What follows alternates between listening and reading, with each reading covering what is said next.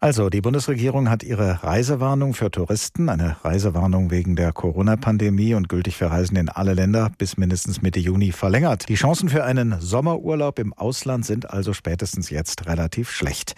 Für viele Familien heißt das kein durchorganisierter Pauschalurlaub im Ausland, durchorganisiert bis hin zur Kinderbetreuung im Hotel. Nichts mit Füße ausstrecken, Sonne genießen und entspannen, denn zu groß ist die Gefahr einer Ansteckung mit dem Coronavirus. Was wird das also für ein Sommer werden für Familien, die doch doch eigentlich Entspannung nötig hätten. Professor Ulrich Reinhardt ist Zukunftswissenschaftler und wissenschaftlicher Leiter der Stiftung für Zukunftsfragen. Guten Tag. Schönen guten Tag. Kommt jetzt auf diese Familien, auf Erwachsene und Kinder ein großer Stress zu, wenn sie im Urlaub nicht wie gewohnt ins Ausland fliegen können? Und ich glaube ganz ehrlich, im Moment denkt kaum ein Bundesbürger an den Urlaub. Es sind einfach andere Dinge, die im Moment als wichtiger angesehen werden. Allen voran natürlich die eigene Gesundheit. Ja, und wenn es dann Richtung Sommer und Urlaub geht und wir wirklich wieder Lockerungen haben, dann glaube ich, werden wir erstmal froh sein, wieder in den Park gehen zu können, wieder Freunde zu treffen und uns mit den kleinen Dingen des täglichen Alltags zu erfreuen, als dann großartig an den Urlaub zu denken.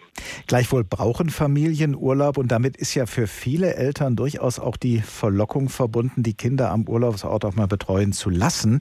Müssen viele also jetzt erstmal wieder lernen, die Urlaubszeit, die es ja dann hoffentlich doch gibt, für die meisten gemeinsam mit den Kindern zu gestalten zu Hause und sich dabei auch selbst äh, Gedanken zu machen, wie man das gestalten könnte?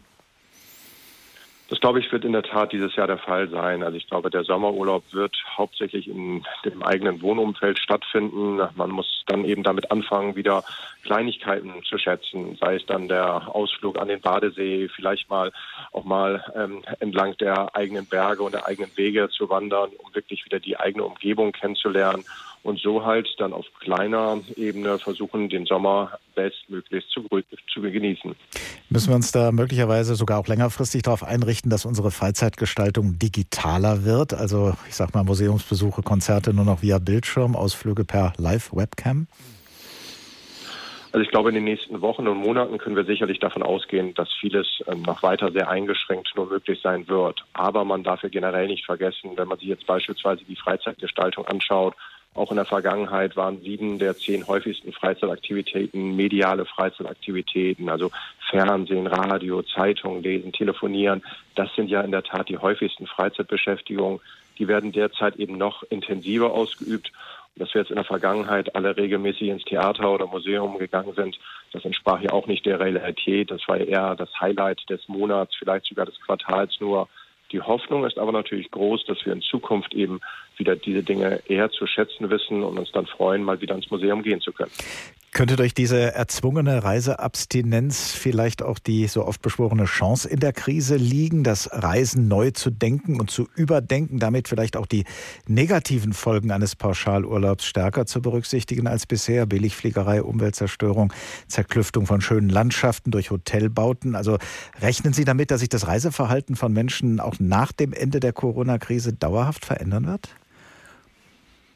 Und die Hoffnung ist natürlich immer da, dass man aus einer Krise auch etwas Gutes zieht und die Krise auch als Chance zur Weiterentwicklung, zur Veränderung nutzt.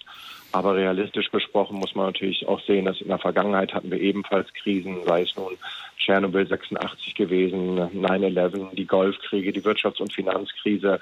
Ähm, Dellen in der Reiseintensität gab es immer. Die haben in der Regel sechs bis neun Monate angehalten. Und danach ist man dann doch wieder relativ schnell zum Reisealltag zurückgekehrt und ist genauso verreist wie vor der jeweiligen Krise.